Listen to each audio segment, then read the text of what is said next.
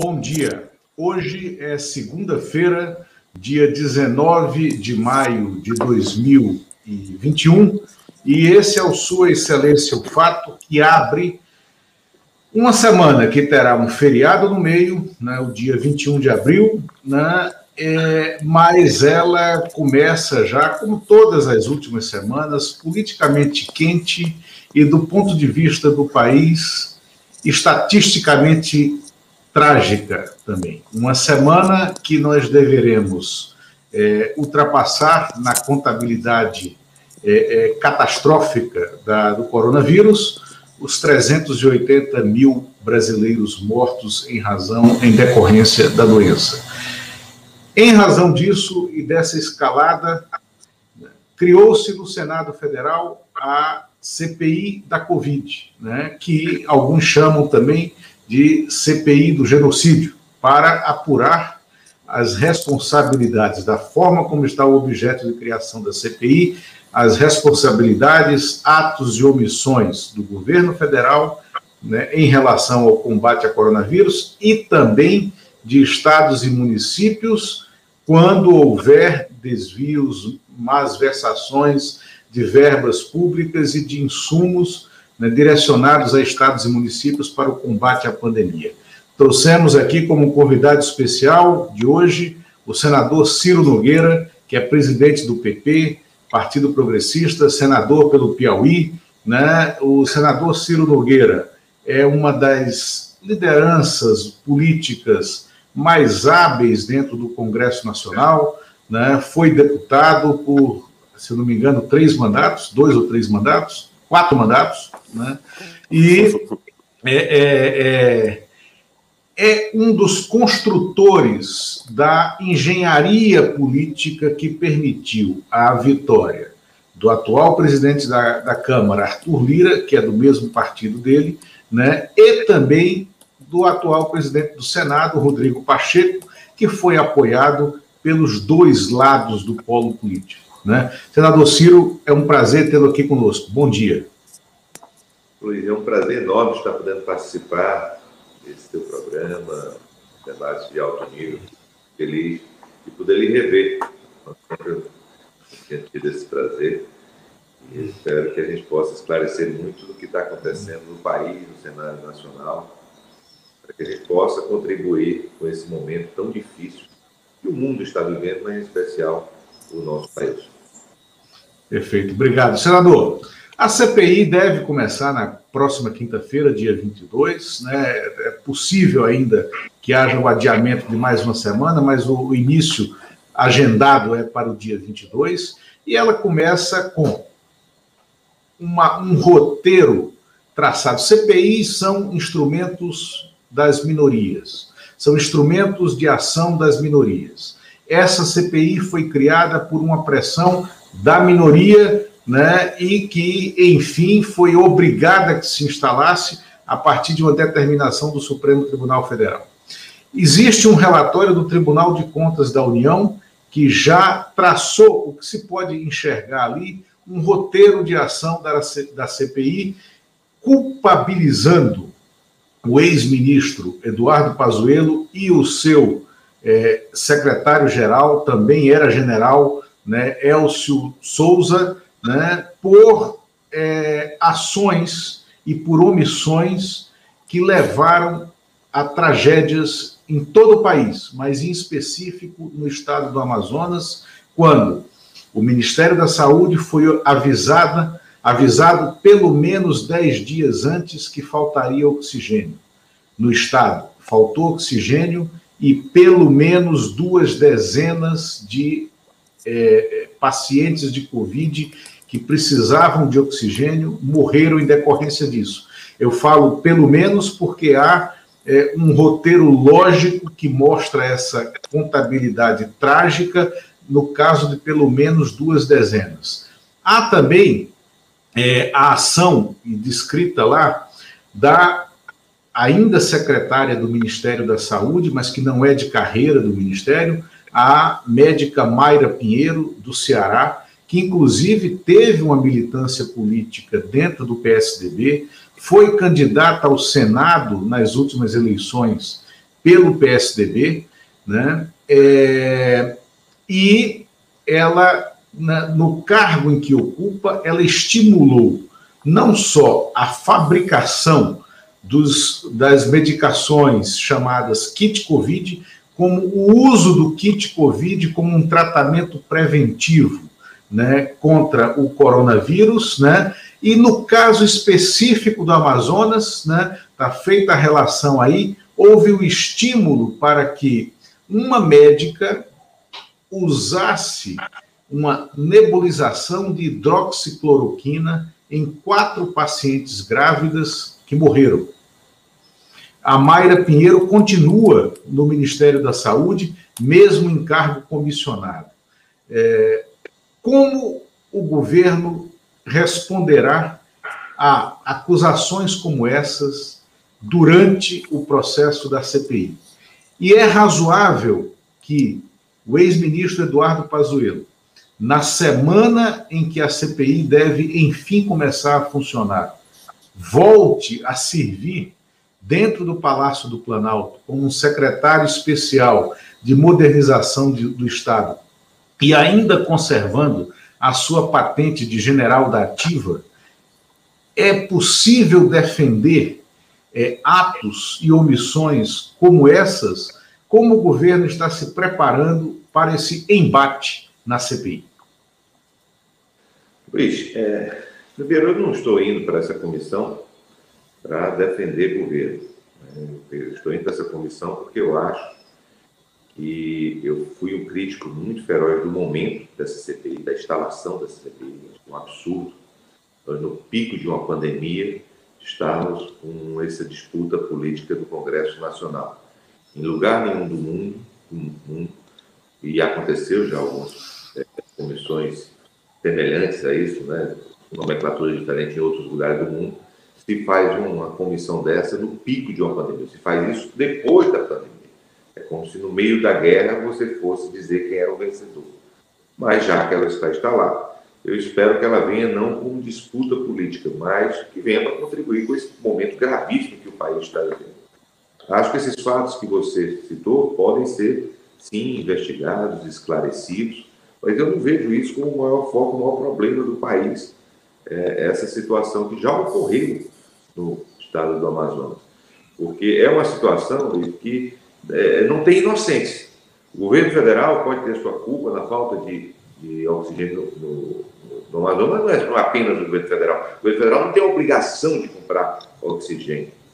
Né? Isso é uma atribuição dos governos estaduais e dos municipais. Mas nós podemos é, oferir é, responsabilidade, eu achei isso importante. Essa questão da cloroquina, eu mesmo tomei cloroquina quando tive o Covid, e ainda hoje não sei se foi bom ou se foi ruim. Médicos renomados, os melhores médicos do país, não vou citar nomes, tomaram a cloroquina quando tiveram. Então, é, é, essa é uma, é uma enfermidade que o mundo não conhecia. As pessoas estão ainda hoje estão tentando descobrir alternativas e eu acho que foi uma tentativa de, de, de é, levar a cura para a população.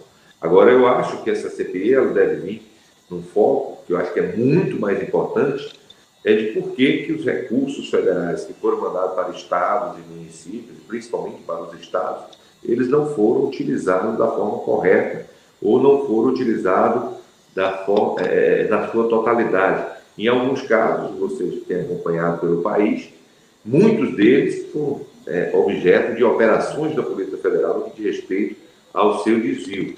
Então, eu acho que isso é muito mais importante. A população, se fizer uma pesquisa de opinião pública, pode ter certeza que a população estará muito mais interessada se houve desvio de recurso público, que já é grave, mas imagine no meio de uma pandemia. Isso pode ter tirado vidas de brasileiros que precisavam de tratamento. É, bom dia, senador. Muito obrigado pela, por aceitar nosso convite aqui para a entrevista no Sua Excelência o Fato. Senador Ciro Nogueira, é, o senhor entrou na, na Câmara em 1995. Isso foi logo depois de duas CPIs muito importantes: a CPI do PC Farias e a CPI dos anões do orçamento. Foram das mais importantes e que produziram mais resultados. A CPI da, do PC Farias, ela iniciou com uma ligeira maioria, é, nasceu com uma ligeira maioria do, do governo, do, do, do, então presidente Fernando Collor. Mas no meio do caminho, é, essa maioria mudou, os fatos foram mais fortes e acabou que saiu dali o, o, um pedido que originou o impeachment do presidente Collor. A minha pergunta é sobre o fato de que essa CPI ela nasce com um governo minoritário, a maioria formada pela oposição e por parlamentares que se dizem independentes. Ou seja, o governo larga em desvantagem. O senhor, é, na sua opinião, o governo consegue reverter isso? Como o governo vai conseguir reverter diante de números tão complicados que o senhor é, é, pondera em relação à participação dos governadores? Eu não tenho dúvida de que tem realmente, de que todo mundo é, é parte. É, vejo também prefeitos distribuindo cloroquina, então, todo mundo, de fato, tem um pouco de participação. Mas o senhor acredita que o governo consiga, nesse quadro, reverter, já que larga minoritário na CPI? Você citou duas CPIs que tinham o inverso, né? Eu acho que se houver transparência, se a CPI, não tenho dúvida que ela vai ser um dos objetos de maior atenção, tanto da mídia quanto da população, nos próximos tempos, você vai ver que o grande fato dessas CPIs que você citou são o desvio de recursos públicos. É, e essa é, pode ter certeza que é o foco da população. E não existe um caso, um caso de acusação de desvios públicos no que diz respeito ao governo federal. Agora, nos estados, você vê uma quantidade enorme de operações é, de desvio de compra de respiradores, de medicamentos, em que podem é, chamar muito mais atenção. Agora, eu espero que ela seja uma CPI é, transparente, né? que a população acompanhe, que a gente vai vendo que quem, quem cometeu erros, quem pode ter cometido desvios. Eu não estou lá para proteger nenhum tipo de mal feito, não. Nós queremos esclarecer, nós queremos que a CPI não deixe, quer dizer, deixe de ser parcial. Ela foi criada exclusivamente para tentar atingir a pessoa do presidente Bolsonaro. E que eu, eu, é, o Luiz conhece muito bem um dizer que nós, nós falamos aqui no, no, Congresso Nacional. CPI, você sabe quando ela inicia, é você não sabe como ela termina. Isso, não, sem dúvida, é, não se controla a CPI. Também é, não há. É, é, quem diz que controla a CPI está é, mentindo, certamente é mal intencionado. Né? É, senador Ciro, né? Nós dois, né? o Eumano não falo nem tanto, porque teve, teve um, um, um, outro tipo de credo, né? mas nós dois somos cristãos e tementes a Deus. Né? O, o Eumano é mais agnóstico, né? talvez já tenha sido até ateu na vida. Né? É, é, e nós sabemos que é, há uma. Por sermos tementes a Deus, né? nós sabemos que é, não é possível determinar né, a, aonde se peca, porque se peca por atos e se peca por omissões. Né? O governo federal né, poderá sim ser é, investigado por omissões e não só por atos que ele cometeu. É, na questão específica do Amazonas, né, que é um quadro, uma CPI para organizar as suas investigações, ela pode, como foi feito inclusive na CPI do PC, ela pode fechar o foco, que foi feito isso na CPI dos anões do orçamento, como o Eumano citou, fechar o foco sobre casos determinados.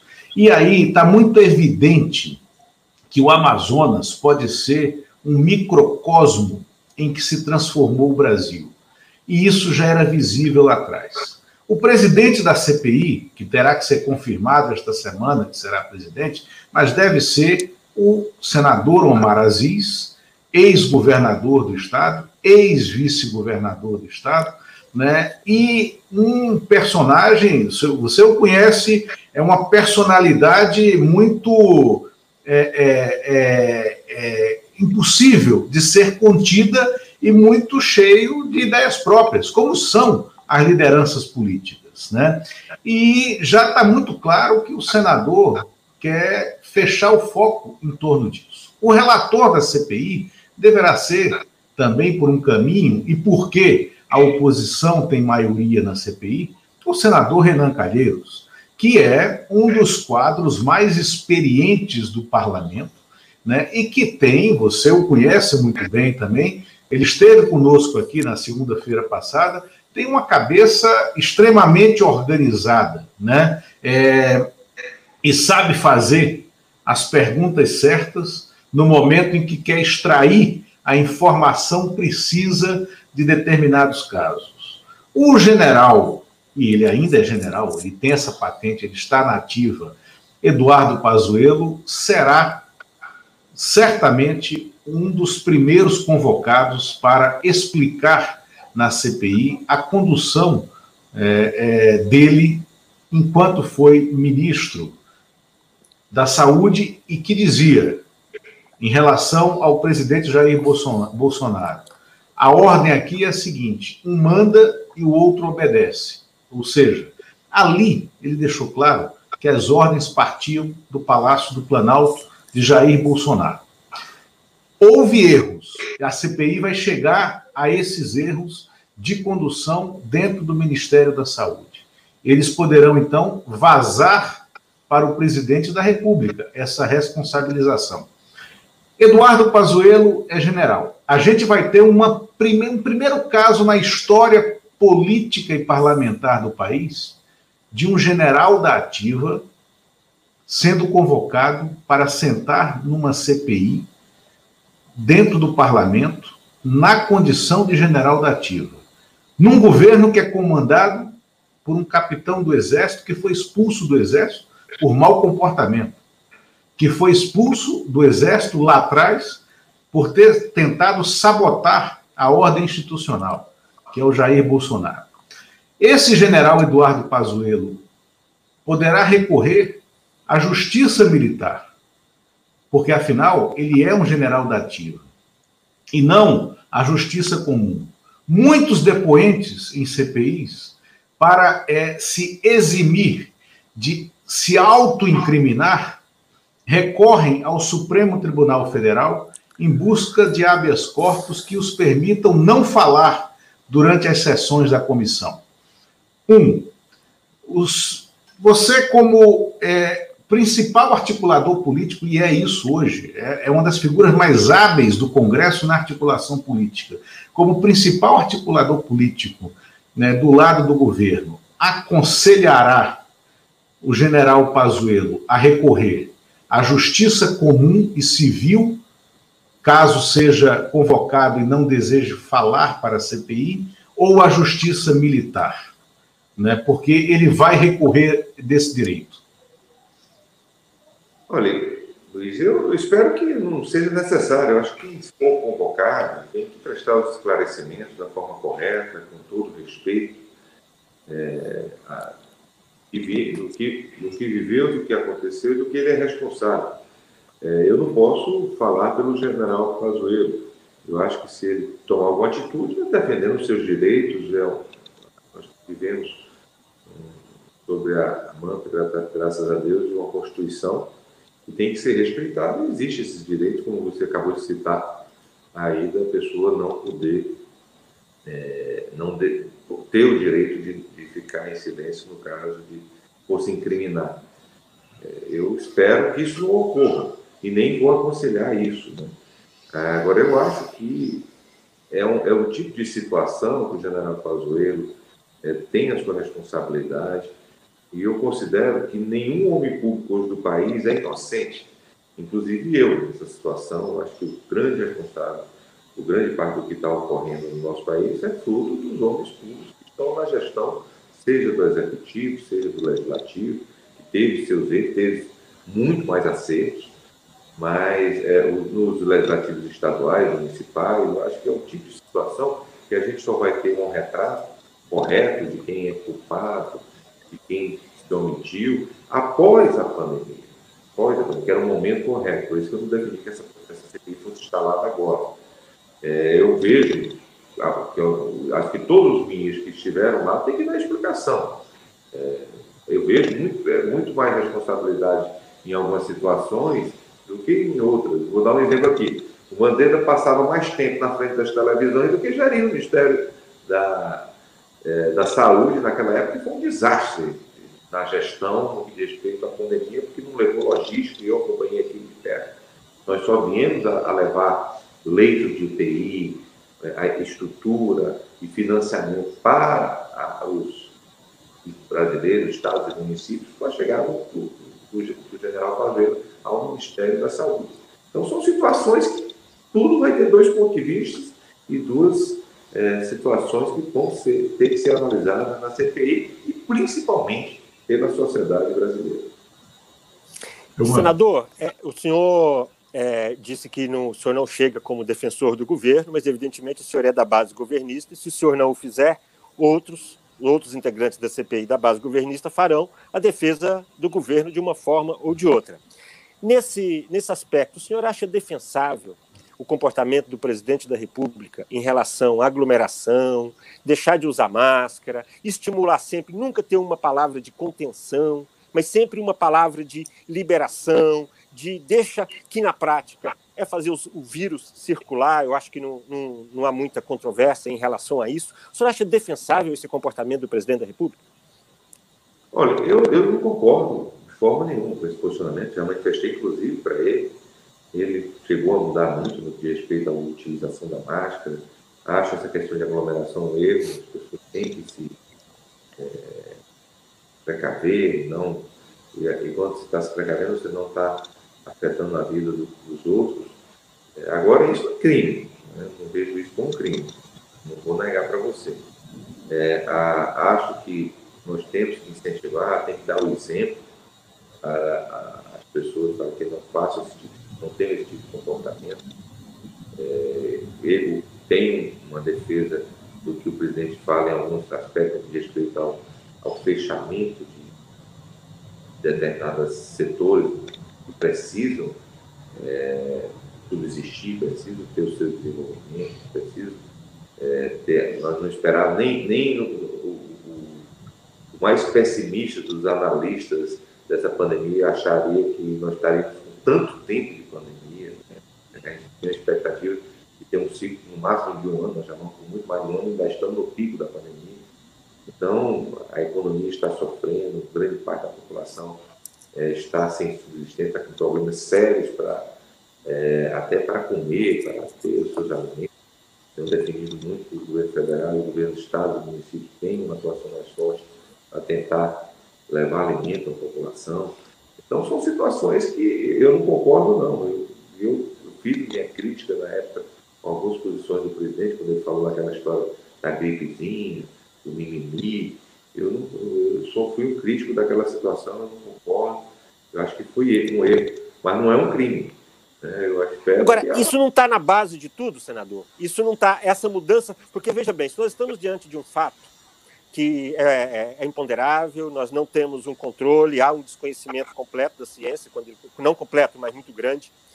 É, esse comportamento não está na base de todo o nosso, o nosso descontrole, já que, inclusive, prefeitos, governadores também replicaram esse comportamento do presidente.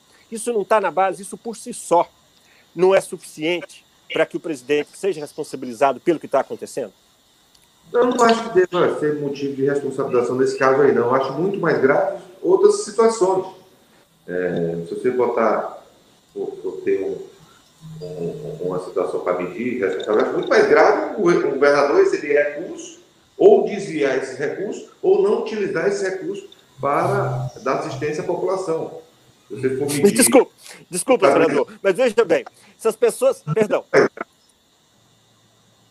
Perdão. As, é o som falhou um pouco. É, se as pessoas não se aglomerarem e não transmitirem o vírus, essas outras medidas tornam-se desnecessárias. Essa aqui é a questão. Minha questão é, não é anterior essa questão do comportamento? Ah, não, não. não o, o, o, esse vírus, vamos ser bem franco, não está sendo... Esse é um dos motivos, essas aglomerações, mas não é o, o que calma. Acho que a situação que nós temos no nosso país, principalmente no que respeito à logística, as pessoas irem trabalhar. É, hoje, como, como, é que você faz com, com, esses ônibus lotados, o metrô lotado? As pessoas têm. E, ali as pessoas tentam se proteger e estão sendo contaminadas. muito mais do que nessas aglomerações que você está citando. Então, tem uma série de situações é, muito mais graves do que são situações que eu, eu, eu sou condenável, eu não estou aqui defendendo, não. É aglomeração, eu sou radicalmente contrário a esse tipo de. Senador. Mas eu acho que, então, se você for fazer uma, escala no que respeita à culpa, eu acho isso muito mais grave. Senador Ciro, a gente está falando, eu estou projetando aqui na tela, é, um dado estatístico que é de ontem: mortes por milhão de habitantes. Estados Unidos, 1.704 mortes é o campeão por milhão de habitantes, mas com 32 milhões 666 mil casos confirmados. Por quê? Porque testa a população, porque há testes disponíveis. Brasil, 1.749 mortes por milhão de habitantes, o que nos transforma no segundo país nessa estatística de morte por milhão de habitantes, né? É, e isso é obviamente uma tragédia nacional, mesmo que, veja bem, dois países população grande, uma, o México, menor que o Brasil, reviu, fez uma revisão da, das suas estatísticas, viu a subnotificação, teve um salto há duas semanas nesse número de mortes por milhão, chegou a ficar acima do Brasil, mas já caiu, está abaixo, porque o Brasil, neste momento, o Brasil tem 2,7% da população mundial e 30% das mortes por Covid em todo o mundo né, durante o ano de 2021. O Brasil tem 2,7% da população e 30% das mortes por Covid no ano de 2021. A gente não está tratando. E outro país que eu ia falar que, aí esse sim, está com uma subnotificação brutal, que é a Índia, porque a Índia já tem um número de contágio maior que os Estados Unidos, já, já conseguiu comprovar o contágio em 38 milhões de, de habitantes, mas só tem um como tem uma população de 1 bilhão 350 milhões de habitantes, né, tem uma morte por milhão inferior a 300 pessoas, o que, é claro, é uma notável subnotificação. O governo da Índia é também está entregue também a uma personalidade política de direita. O Narendra Modi, primeiro-ministro de direita, é, mas que é, tem uma formação política que o transforma em amigo da ciência.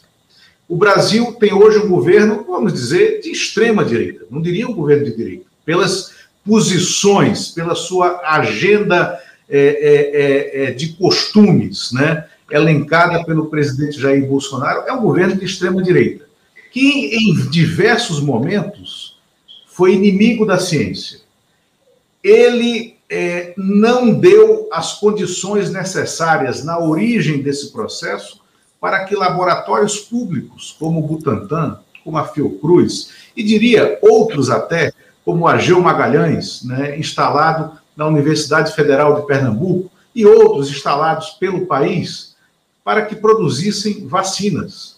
Houve um discurso, assim como um discurso a favor de aglomerações e contra um comportamento social é, que levasse as pessoas a terem distanciamento, a usarem máscaras, a terem uma, um olhar mais empático né, é, entre si e pela população e a favor da saúde, houve também uma, uma posição muito contrária à ciência, que levou o Brasil, inclusive, a não dialogar em 2020 né, com os principais laboratórios do mundo que estavam começando a produzir vacinas, que levou o então ministro das Relações Exteriores do Brasil, Ernesto Araújo, que deverá ser convocado à CPI, né, já no início dos trabalhos, a é, praticar um comportamento absurdo em relação à missão diplomática chinesa no Brasil, ao embaixador da China no Brasil, né, é a, a, a criar xingamentos né, a, a xingar a missão diplomática chinesa no Brasil, os chineses que são os maiores parceiros hoje é, é, na ciência brasileira, na produção da vacina. Ele terminou demitido, foi trocado por um outro embaixador, também de carreira, com uma postura completamente diferente e que tem já, em escassas semanas, produzido um, um retorno do Itamaraty à sua linha histórica profissional. É, isso não é culpa. A maneira como se comportou o ministro das Relações Exteriores do Brasil não projetava um comportamento que era também do seu chefe, o chefe dele, o presidente da República?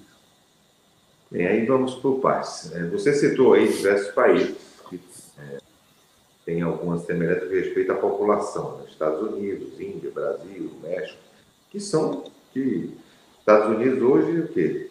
No centro-esquerda, mais ou menos. O México, extrema esquerda. Né? O Brasil, como você disse, mais à, direita, a Índia. Acho que a grande diferença. Não, eu falei extrema-direita, você está colocando direita, mas tudo bem. É, mas é, só por que são países claro. Você comparar os Estados Unidos com o Brasil, ainda está acima do Brasil, com toda a estrutura financeira que ele tem, e o grande diferencial é que ele foi capaz de produzir a sua vacina. Não é verdade? O Brasil, acho que sempre, o grande problema do Brasil foi não ter tido a capacidade de produzir a sua vacina. E isso aí, pelo amor de Deus, não dá para culpar o presidente Bolsonaro. Não dá para produzir, porque isso aí não, é, não foi não é em dois anos que você faz um parque tecnológico, forma cientistas que possam desenvolver uma vacina. Tá Mas o nosso, a nossa questão com a vacina não é a falta de capacidade de produção, não. é a falta de, de insumos. E por que, que, a, por que, que, a, por que, que a França está com problema de comprar vacina? Por que, que a Alemanha está com problema de comprar vacina? Por que, que o mundo inteiro, fora esses países que produzem vacina, como Índia, Rússia, China, Estados Unidos, estão com problema de comprar vacina? Então a culpa é do Bolsonaro de, de não dar. Então não vamos é, é, é ter ter essa, essa visão, porque é errada. Ela é errada. É, o mundo inteiro está com problema de, de estar vacina. E o Brasil, com todo esse problema, é um dos países que mais se vacina no mundo. Senador Ciro, o, o Brasil, aí é que está a questão. O Brasil não é só um dos que mais se vacina. Não, primeiro, é, somente 12,4% da população brasileira receberam a primeira dose da vacina. Isso é muito pouco quase 60% aí a gente está falando em percentuais. Quase 60% da população de Israel recebeu as duas doses da vacina. Não, peraí. Aí você querer comparar não, Israel. Não, não, não, não, peraí. Eu estou comparando, eu estou comparando o trabalho percentual. Produz uma vacina. Veja o percentual da Índia. Veja o percentual da própria China. O, o, não, não, não, não. Mas aí. Índia... Israel é a cidade de Niterói. Em vacinação percentual, em vacinação percentual da população, o Brasil está em quinquagésimo lugar, atrás de Índia e China e de muitos outros países. Né? Que produzem a sua vacina. O Brasil não. Não, não, aí é que eu quero chegar. O Brasil é capaz de produzir vacina. O é. Brasil, o Brasil tem um parque tecnológico. O que falhou foi o governo federal nos acordos Brasil, internacionais Brasil, para trazer os insumos. O fabrica vacina, o Butantan, o Butantan, a Fiocruz estão apenas recebendo já as vacinas que faz a, a mistura o, o, aqui. Nós não fomos capazes de desenvolver uma vacina e poucos países do mundo foram capazes. Se, se, se não me engano, só foi, foi os Estados Unidos, Índia, é, a Rússia e a Inglaterra. Se não me engano aqui, eu não, não, me lembro de outro país que foi capaz de desenvolver uma vacina. E isso nós não podemos culpar o presidente Bolsonaro. Desenvolver vacina é um investimento ao longo de prazo, é culpa de governo do PT, é culpa de governo do PSDB, do MDB, que não fizeram par e investiram em ciência no nosso país. Me desculpa, senador, mas eu, eu vou deixar o Mano falar. Mas eu culpo sim o presidente Bolsonaro, culpo sim o discurso contra a ciência dele, culpo sim a falta de articulação externa do presidente Bolsonaro, do governo dele, para trazer os insumos básicos. Não existe uma vacina chinesa, uma vacina é, é, é, indiana. Existe a vacina. E o Brasil, que produz vacinas, sim, e produz vacina em massa, seja na Fiocruz, seja no Butantan, não estou falando dessa. Ele produz com insumos que vêm de fora, com acordos comerciais históricos. Eu fui um dos críticos da atuação do, do ministro e pedi, quer dizer, não, não, vou dizer porque nomeação de ministro é, é, é, uma atribuição do presidente da República, mas fui um dos críticos, fiquei muito feliz com a saída do ministro Ernesto. Achei que foi um erro do governo não, não ter tido um ministro das Relações Exteriores que ajudasse a situação. Eu não tiro é, é, é, é nenhum, nenhum, nenhum do que, nada do que você está falando. Eu fui um dos críticos e fiquei muito feliz com a, com a nova postura do novo, do novo Ministério das Relações Exteriores, embaixador França, tá certo? Agora, você culpar o, pa, o país pela, pela não desenvolvimento de uma vacina na pessoa do presidente Bolsonaro é um erro gravíssimo, é uma injustiça muito grande. É, indo para um caso concreto, temos o caso da Pfizer, em que ela, a, a empresa, o fabricante ofereceu, vários países aceitaram e o Brasil criou algumas barreiras para essa vacina. Os números de, de, de, vacina que poderiam ter chegado ao Brasil teriam sido muito maiores se o Brasil tivesse aceitado esse acordo. É, isso o senhor acha que foi uma gestão correta? É, aí nós temos que analisar alguns pontos. A, a, a vacina da Pfizer, os Estados Unidos proibiu a, a, sua exportação. Grande parte dela está indo para poucos países do mundo. Ela não estava aprovada no nosso, pela, pela Anvisa. Naquela época não se permitia a compra de vacina se não tivesse. Hoje já está tendo essa discussão, até porque foi liberalizada pelo Supremo. Mas na época não estava, não, essa vacina não estava aprovada no nosso país. Ela não estava aprovada. Então você. É, é, é e, e, e, ela foi uma das primeiras, a, que, quando foi. É, acho que, se não me engano, foi a primeira vacina que foi anunciada né, lá atrás. Mas ela não estava aprovada no nosso país. É uma discussão que tem que acontecer em casos, é um, é nós estamos vivendo uma pandemia que é uma, que é uma coisa muito nova no Brasil e no mundo, de respeito a um caso como esse. Se falar nessa situação de, de, de, de comprar uma vacina antes dela ser aprovada lá atrás, isso era totalmente impensável no, no nosso país, antes dela ser aprovada pela Anvisa. Tá certo? Ela, talvez ela fosse até um crime você comprar uma vacina se ela não está sendo aprovada. E se, e se ela não for aprovada, como faz? Então, Mas isso são etapas, né?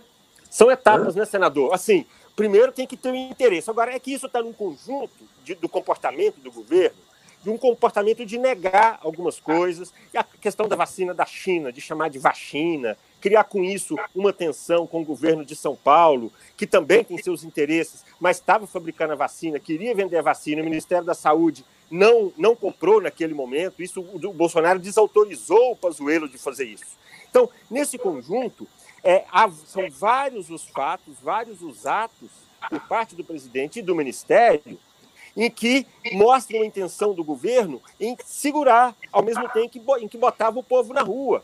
Eu acho que nesse conjunto, eu acho que o senhor vai ter dificuldade, senador, de, de defender, Olha, embora o senhor diga que não quer defender o governo. No final das contas, quem vai vacinar a população brasileira vai ser o presidente Bolsonaro. Toda hora tem governadores, prefeitos falando que estão comprando vacina eu não vi chegar uma vacina na população que não seja é, encaminhada pelo governo federal. Não, senador, é, a Butantan, senador. 80, 80, 80% das vacinas são a Coronavac fabricadas Paga. no Butantan. 80%, mas, senador, aí vem a questão do uso e da estrutura de administração. É, nós vivemos uma pandemia que ninguém no mundo, nenhum gestor no mundo, né, nenhum é, é, presidente ou rei ou primeiro-ministro estava preparado para ela. A forma como atuou né, mostra a organização da cabeça e da capacidade de gestão. A maneira como o presidente Joe Biden vem atuando nos Estados Unidos, desde o dia que sentou na cadeira, pegou a caneta e começou a assinar os atos, sucedendo a um presidente negacionista de extrema direita, que era o Donald Trump, mostra os resultados que já estão visíveis e palpáveis na população. No caso brasileiro, a gente citou aqui a Anvisa e essa questão, ah, não podemos comprar a vacina porque a Anvisa não tinha aprovado. A Anvisa ela foi desmontada, começou no, no, no período do Michel Temer, mas é, isso se acelerou no período do Bolsonaro, ela foi desmontada na sua configuração inicial e remontada neste momento é, é a, a, imagem e semelhança do que queria o Bolsonaro. E antes, esse, esse processo começou antes mesmo da pandemia. Esse discurso, que a gente não pode adaptar, mas vocês souberam, vocês que eu falo, o Congresso, vocês souberam fazer uma atuação espetacular para dar ao governo federal condições de gestão na pandemia, por exemplo, com orçamento de guerra.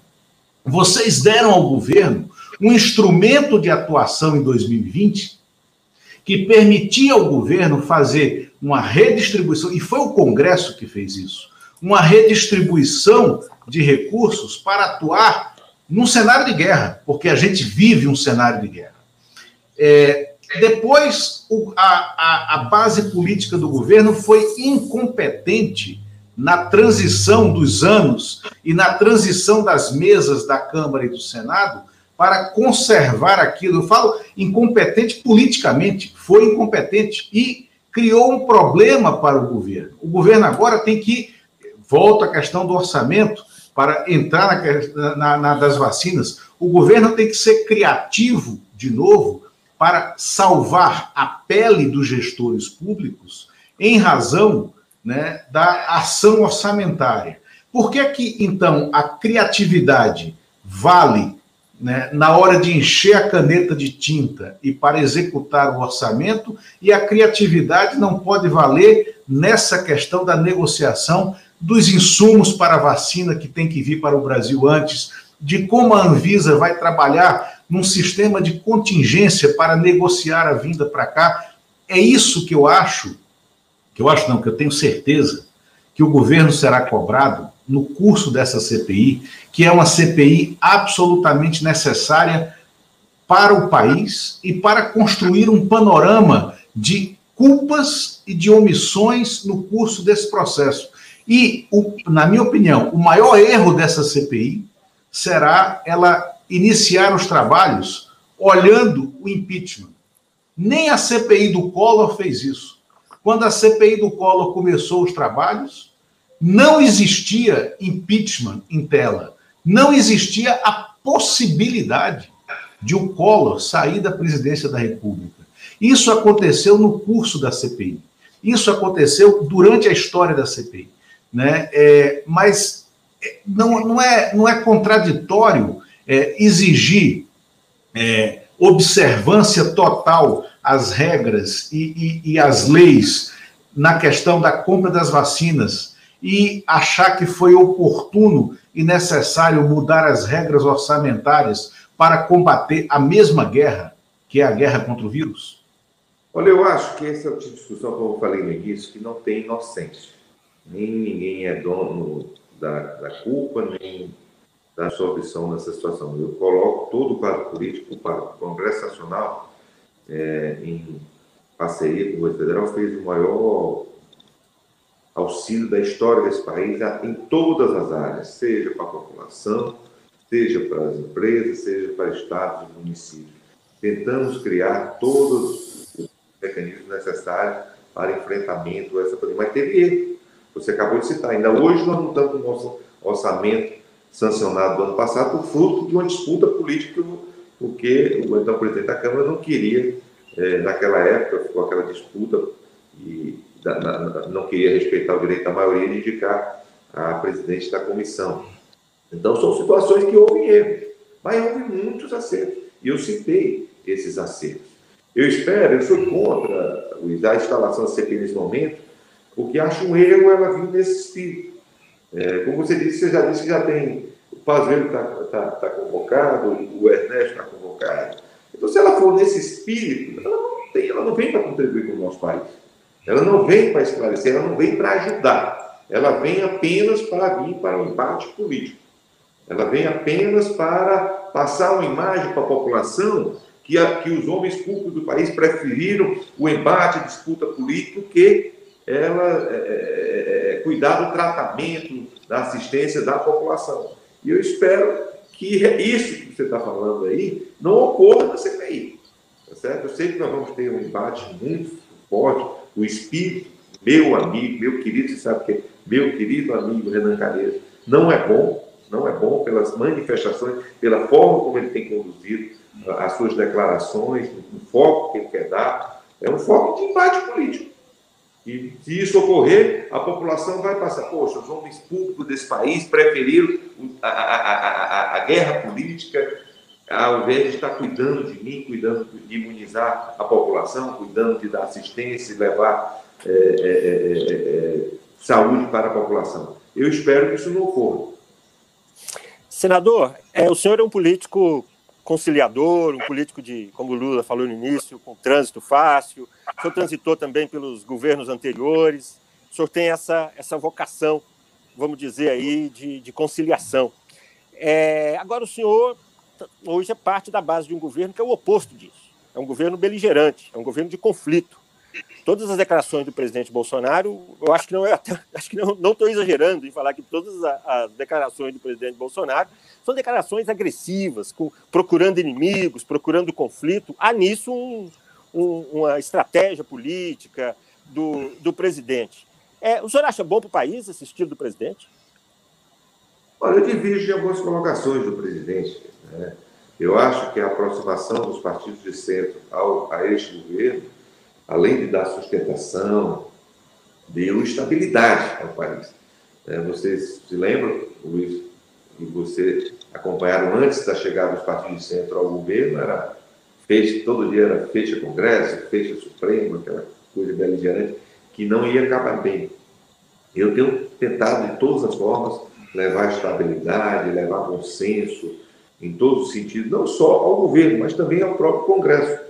Eu acho que nós temos que respeitar o direito do presidente em determinadas situações, que às vezes é questionado por isso, porque ele foi legitimado pelas urnas. Eu vejo um absurdo, às vezes, as pessoas é, querer contestar o direito do presidente de trocar ministro.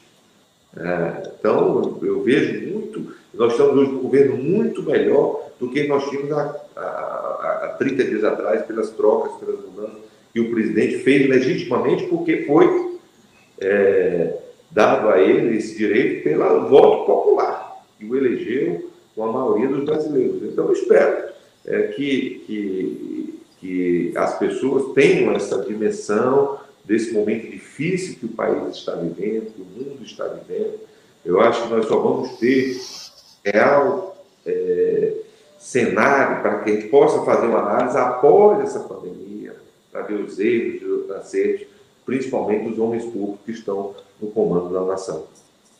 Senador, muito boa a sua colocação e boa pergunta do Eumano. Até falar aqui para quem nos assiste, nos ouve, que no backstage, enquanto a gente conversava aqui, eu lembrava que eu, eu conheci o senador Ciro Nogueira, que é, sim, é, um dos mais hábeis políticos do parlamento, quando ele, na segunda secretaria da mesa da Câmara dos Deputados, ele era o segundo secretário, durante o governo Lula, ele criou o hábito, durante o primeiro governo Lula, no início do primeiro governo Lula, é, o hábito de botar um prato de frutas né, é, tropicais sobre a mesa, às tardes, né, na Câmara dos Deputados, e em torno de cujo prato se reuniam deputados e jornalistas das mais diversas vertentes para trocar ideias, falar de suas posições Pessoas que se revelavam claramente adversários, mas nunca inimigos, debatendo ideias. O que o Mano falou aí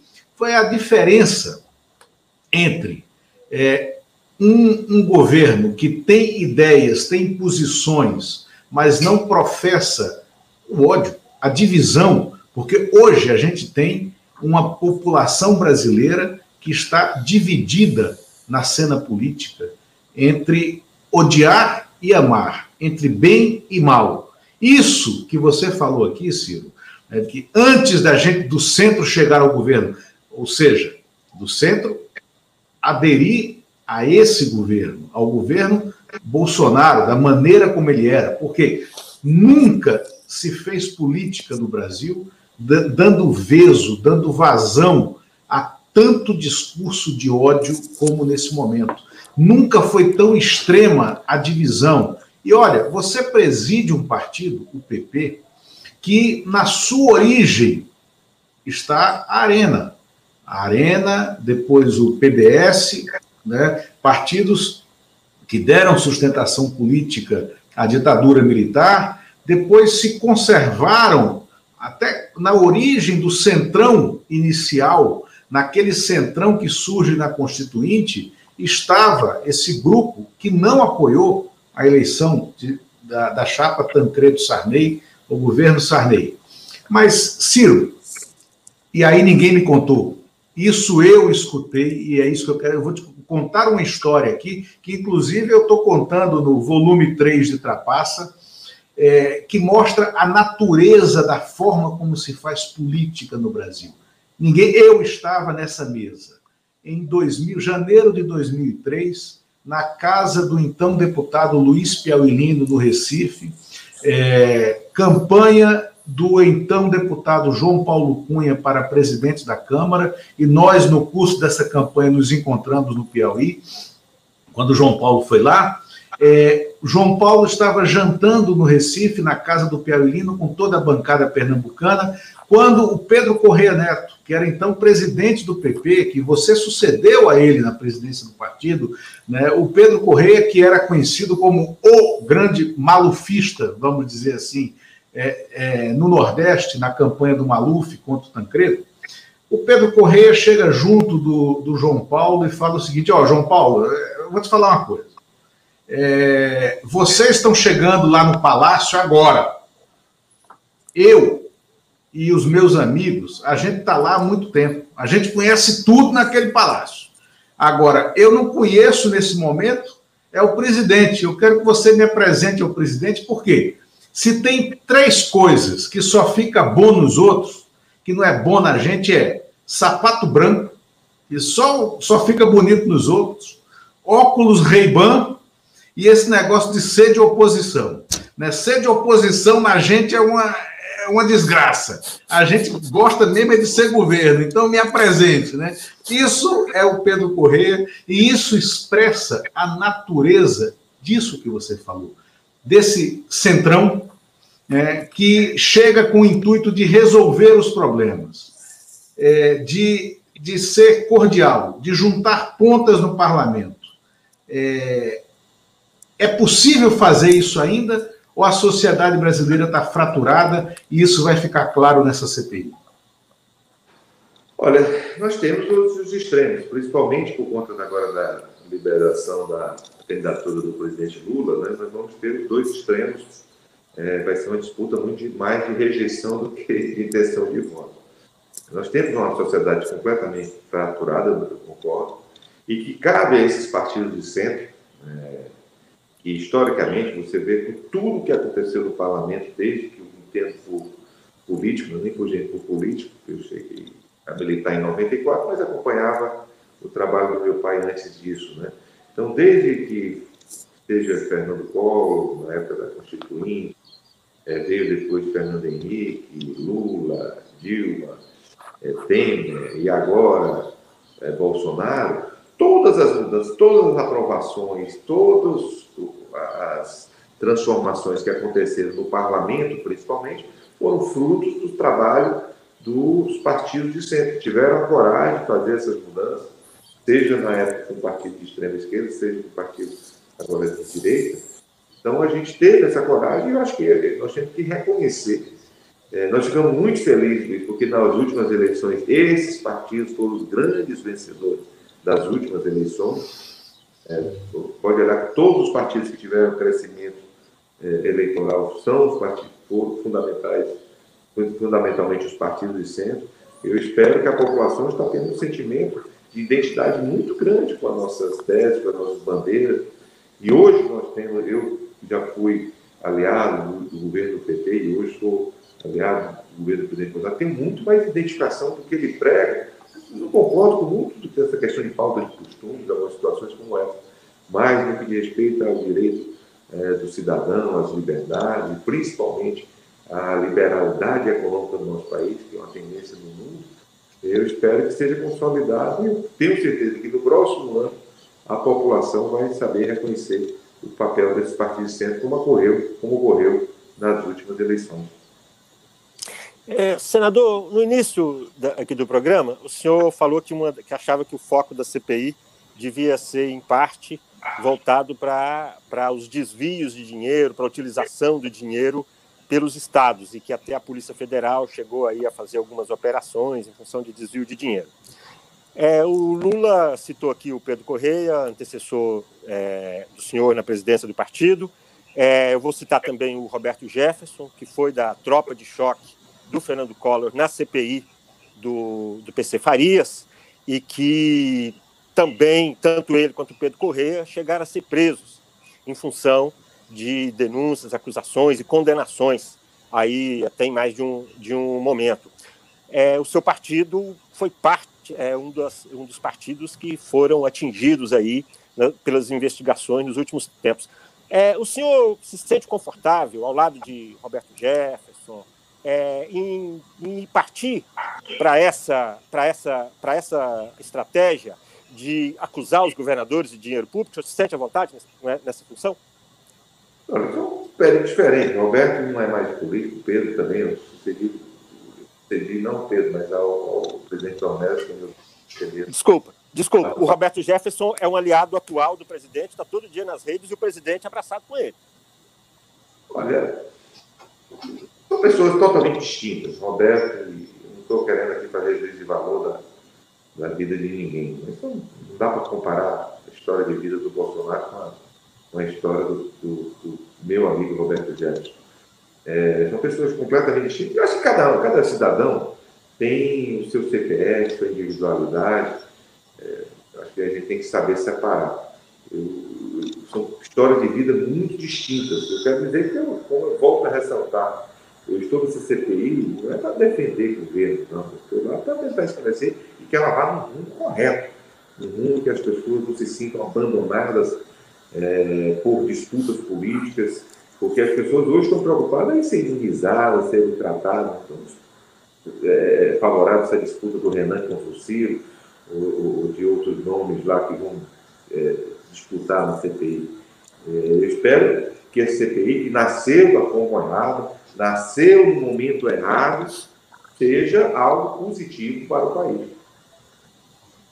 Perfeito. Senador, Chegamos aqui ao final né, da, do nosso tempo, né, de uma hora de programa, e é, espero que o governo, se é, você não está indo para lá para defender o governo, já estava 7 a 4 contabilizando que você estava lá. Vamos dizer que tem, então, o governo tem um voto a menos. Então, está 7 a 3 com uma abstenção. Está né? Tá ficando difícil para o governo. Acho que o governo precisa é, reorganizar a sua base né, é, para essa CPI, que eu acho sim que ela pode conduzir a um roteiro é, lógico de responsabilizações, de revelações, e que acho que vai chegar a desmandos nos estados, isso sem dúvida, né, porque eles aconteceram.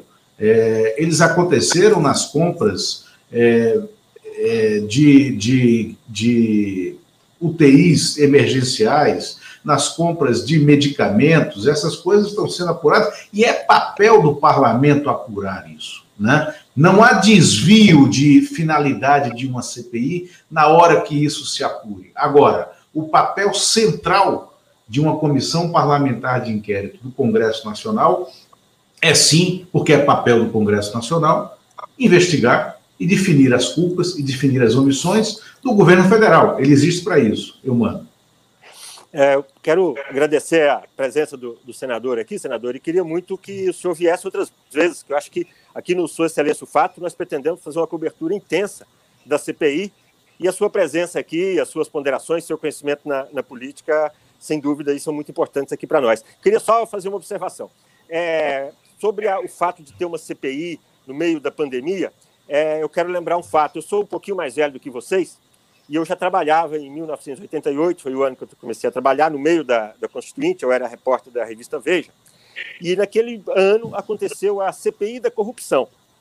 Foi uma CPI fortíssima. ela é, na minha opinião, a mãe do modelo das CPIs atual, porque a atuação dela influenciou diretamente a lei, o que a, a, a Constituição, a, o que foi produzido na Constituição em função de CPI, essa possibilidade de quebrar sigilo, essa, essa capacidade mais, mais, mais é, forte ali de, de, de investigação. Aí eu quero lembrar que essa CPI foi feita no meio de uma Constituinte. Veja que o país estava completamente envolvido era tão importante naquele momento a Constituinte definindo todas as nossas leis, e cada detalhe da nossa vida, cada dia a gente acordava com algum detalhe diferente na legislação do país. Então, como observação, eu só quero lembrar isso, que o fato de ter fatos importantes acontecendo, são poucas pessoas envolvidas na CPI.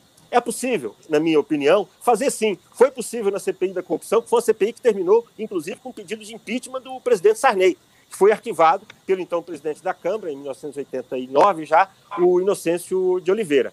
Então, só como observação final, eu não me preocupo muito com isso. Eu acho que dá para trabalhar sim uma CPI, estou citando esse exemplo, e acho, sabe, o que eu desejo a vocês aí é serenidade e o esclarecimento dos fatos, evidentemente, seja em relação ao governo federal, seja em relação aos governos estaduais e, e municipais também. Mas, mais uma vez, queria lhe convidar para outras vezes vir aqui com a gente, por favor.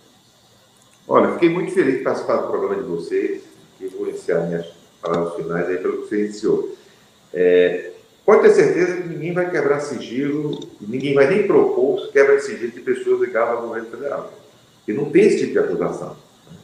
Então, esse instrumento vai ser mais. Eu não sei se agora dos governos estaduais, acho muito difícil não haver, não haver nenhum tipo de denúncia que venha a levar isso é, a, a, cabo no final da CPI.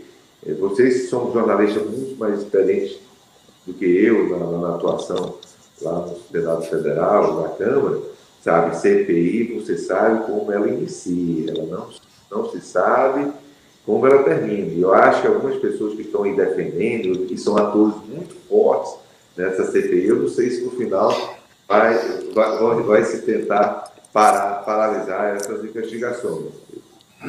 E para mim, isso não vai ocorrer. Nós vamos investigar, nós vamos tentar com que essa CPI é, tire esse foco de disputa política que venha para contribuir com o nosso país, mas mal feitos não vão ver na pessoa do senador Ciro Nogueira é, nenhum tipo de contribuição para barrar qualquer tipo de investigação.